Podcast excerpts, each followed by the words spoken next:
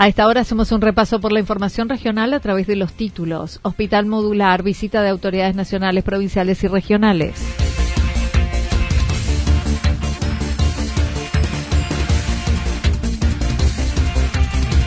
Paso ANSES y llegan los microcréditos a Yacanto.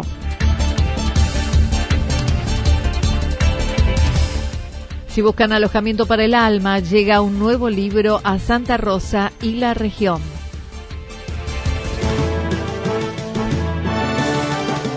La actualidad en síntesis. Resumen de noticias regionales producida por la 977 La Señal FM. Nos identifica junto a la información.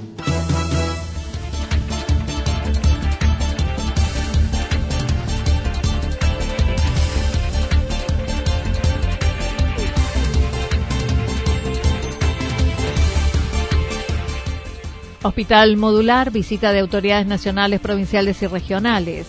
Ayer y con la presencia de autoridades nacionales, provinciales y regionales, además de intendentes y jefes comunales, recorrieron la obra del Hospital Modular que fue construido en pocos meses junto al Hospital Regional Eva Perón. Claudio Chavero agradeció la obra. Sobre todas las cosas vamos a ser unos eternos agradecidos porque esto nos trae para nosotros un futuro importantísimo y sobre todo lo que se refiere al cuidado de nuestros vecinos en Calamuchita. Sinceramente, el agradecimiento es profundo y transmitirle desde parte, me atrevo a decir, de casi todos los intendentes y, de todos quienes nos, nos, comandan, eh, que le transmita el agradecimiento al presidente de la Nación, porque verdaderamente esto para nosotros es un federalismo y esto para nosotros es que nos hayan escuchado, que nos hayan tenido en cuenta y por sobre todas las cosas comprometernos desde todos los municipios a seguir avanzando en este proyecto junto con el doctor Peter. Así que muchísimas gracias por estar presente. También mencionó a quien donó el terreno, Jorge Coeter, para dicha construcción.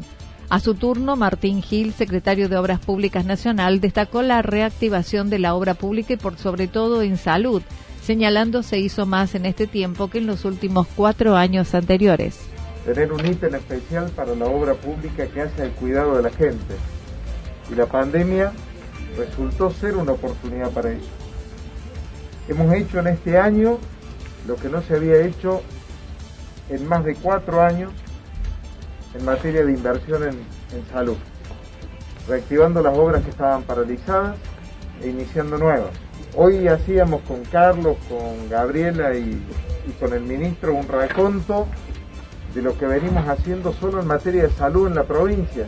Acá está el doctor Carabajal, bueno, los chicos que, Diana, que tanto ha trabajado, Manuel también, como contraparte para poder garantizar. Hizo referencia a los otros hospitales modulares en zonas turísticas en Punilla, tras la Sierra y aquí. Integró el grupo el legislador Carlos Alessandri, la diputada Gabriela Esteves y el senador Carlos Caserio. También se refirió a los hoteles de embalse y su proceso de recuperación mediante el próximo llamado a licitación. Gabriel Catopodis, ministro de Obras de la Nación, hizo un reconocimiento al trabajo del personal de salud y la preparación para enfrentar la segunda ola de la pandemia. Lo único que estamos haciendo es poniendo el Estado, la política, nuestro gobierno a la altura del esfuerzo, del trabajo, de la dedicación con la que cientos de miles de trabajadores de la salud estuvieron poniendo el cuerpo, el, hombro y fundamentalmente el corazón para que nosotros podamos atravesar la primera ola de la pandemia con fortaleza, para que no tengamos que ver en la Argentina, como vimos, imágenes de otros países del mundo de mucho, de mucho dolor. Y entonces, estas obras y este modular y el equipamiento que, ya está llegando, de alguna manera son en el reconocimiento de, de ese esfuerzo y es también en el sentido de estar preparados para esta segunda ola, estar mejor preparados para este segundo momento de la pandemia. Acerca del personal necesario para la atención del hospital modular, el secretario de Obras Públicas de la Nación hizo referencia al personal que trabajará, indicando es una responsabilidad del Ministerio de Salud de la provincia y los municipios. Sí, lo que es el servicio de salud es la provincia junto con el municipio que coordinan los efectores para, para su funcionamiento. Martín Gil manifestó el gobierno provincial se encargará de equipar las camas con los equipos de oxígeno correspondiente. En tanto, por los hoteles de embalse, también habló de ellos y dijo se integrará y se remodelará el centro de salud. Bueno, venimos trabajando junto con el Ministerio de Turismo y en este momento tenemos en marcha una obra de mantenimiento de cuatro de los hoteles, pero estamos llamando a licitación el hotel número uno para dejarlo a nuevo hoy es un hotel que está abandonado. Eh, estamos en los últimos detalles del llamado de licitación, lo mismo que la recuperación integral de la ciudad deportiva, que va a recuperar todo su esplendor, y la ampliación y refuncionalización del hospital que se encuentra dentro del predio de la unidad turística. Si bien no fue anunciado, el funcionario reconoció estar trabajando con el intendente de Villa del Dique por un centro sanitario en esa localidad. Sí, no lo mencioné porque es un, programa que estamos trabajando con el intendente y efectivamente el Valle va a tener tres intervenciones en materia de salud, uno en un sector, en un extremo, como es el caso del hospital en Embalse, otro el que estamos materializando aquí y en Villa del Dique estamos trabajando junto con el intendente Escole para la generación de un centro también sanitario para no solo para la localidad sino para la región central del valle.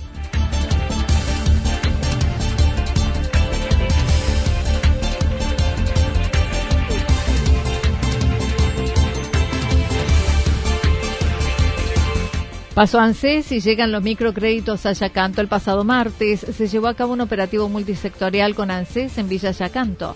Gonzalo León Bazán UE manifestó. Si bien la parte de desarrollo social estuvo abocada en lo que fue el operativo ANSES, eh, vinieron también personas del INTA, del SENASA, de Agricultura Familiar, y la verdad que se desarrolló con normalidad, el día acompañó, que también acá todas las organizaciones, digamos, todas las cuestiones dependen un poco eh, en parte del clima, había un lugar eh, físico cerrado, pero bueno, más que nada por la gente, la, la espera, estuvieron dando turnos como se hicieron en, otras localidades, sinceramente, bueno, eh, se va, va creciendo tanto ya canto que, que las demandas son muchísimas, pero sinceramente festejando eh, bueno, el, Estado Nacional, en este caso presente a través de ANSES y de otros ministerios. Unas 35 personas fueron atendidas, quienes no solo realizaron sus trámites, sino consultas y dudas, y se desarrolló durante todo el día hasta la tarde. Bueno, fueron atendidas alrededor de 35 personas, eh, lo que sí que había tanta demanda. Eh, lo cierto que eran dos personas eh, atendiendo, tuvieron un inconveniente con una de las máquinas, se quedó una mujer sola, entonces estábamos haciendo como la parte operativa, registrando, ver los trámites que se podían hacer.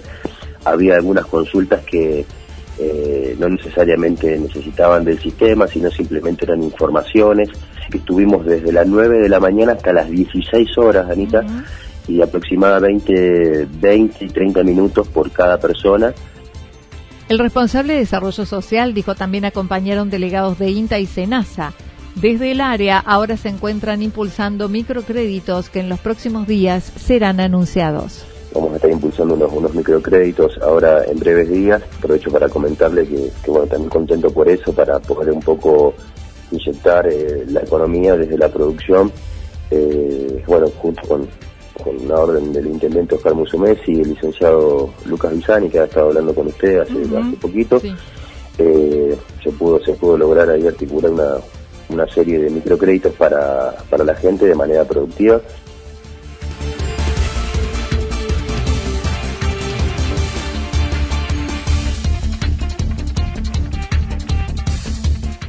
Si buscan alojamiento para el alma, llega un nuevo libro a Santa Rosa y región.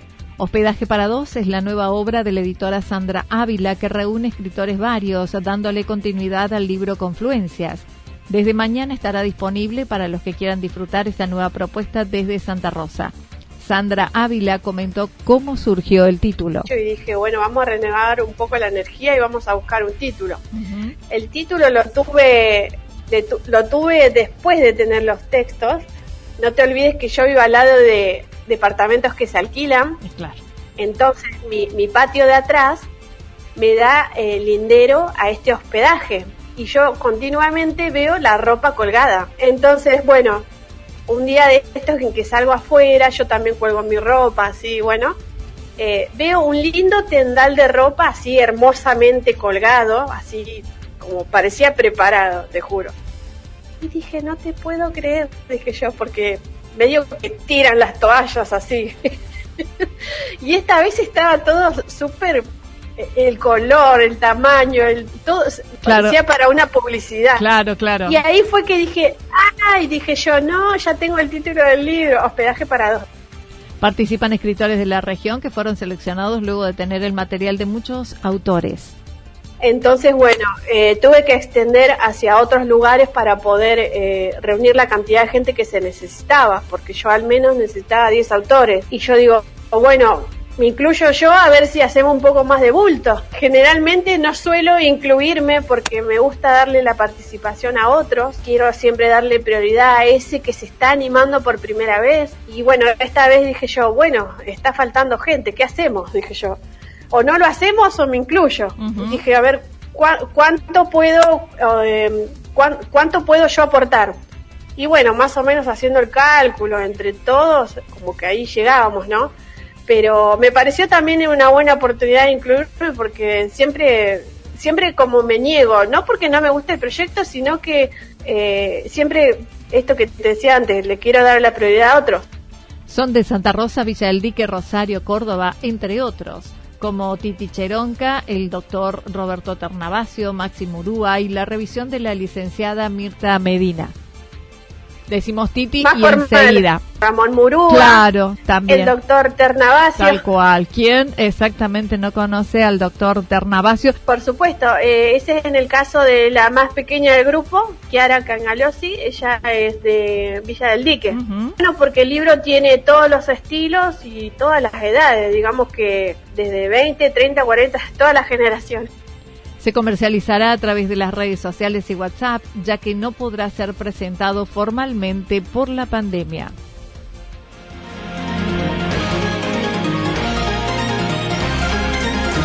Toda la información regional actualizada día tras día. Usted puede repasarla durante toda la jornada en www.fm977.com.ar. La señal FM nos identifica, también en Internet.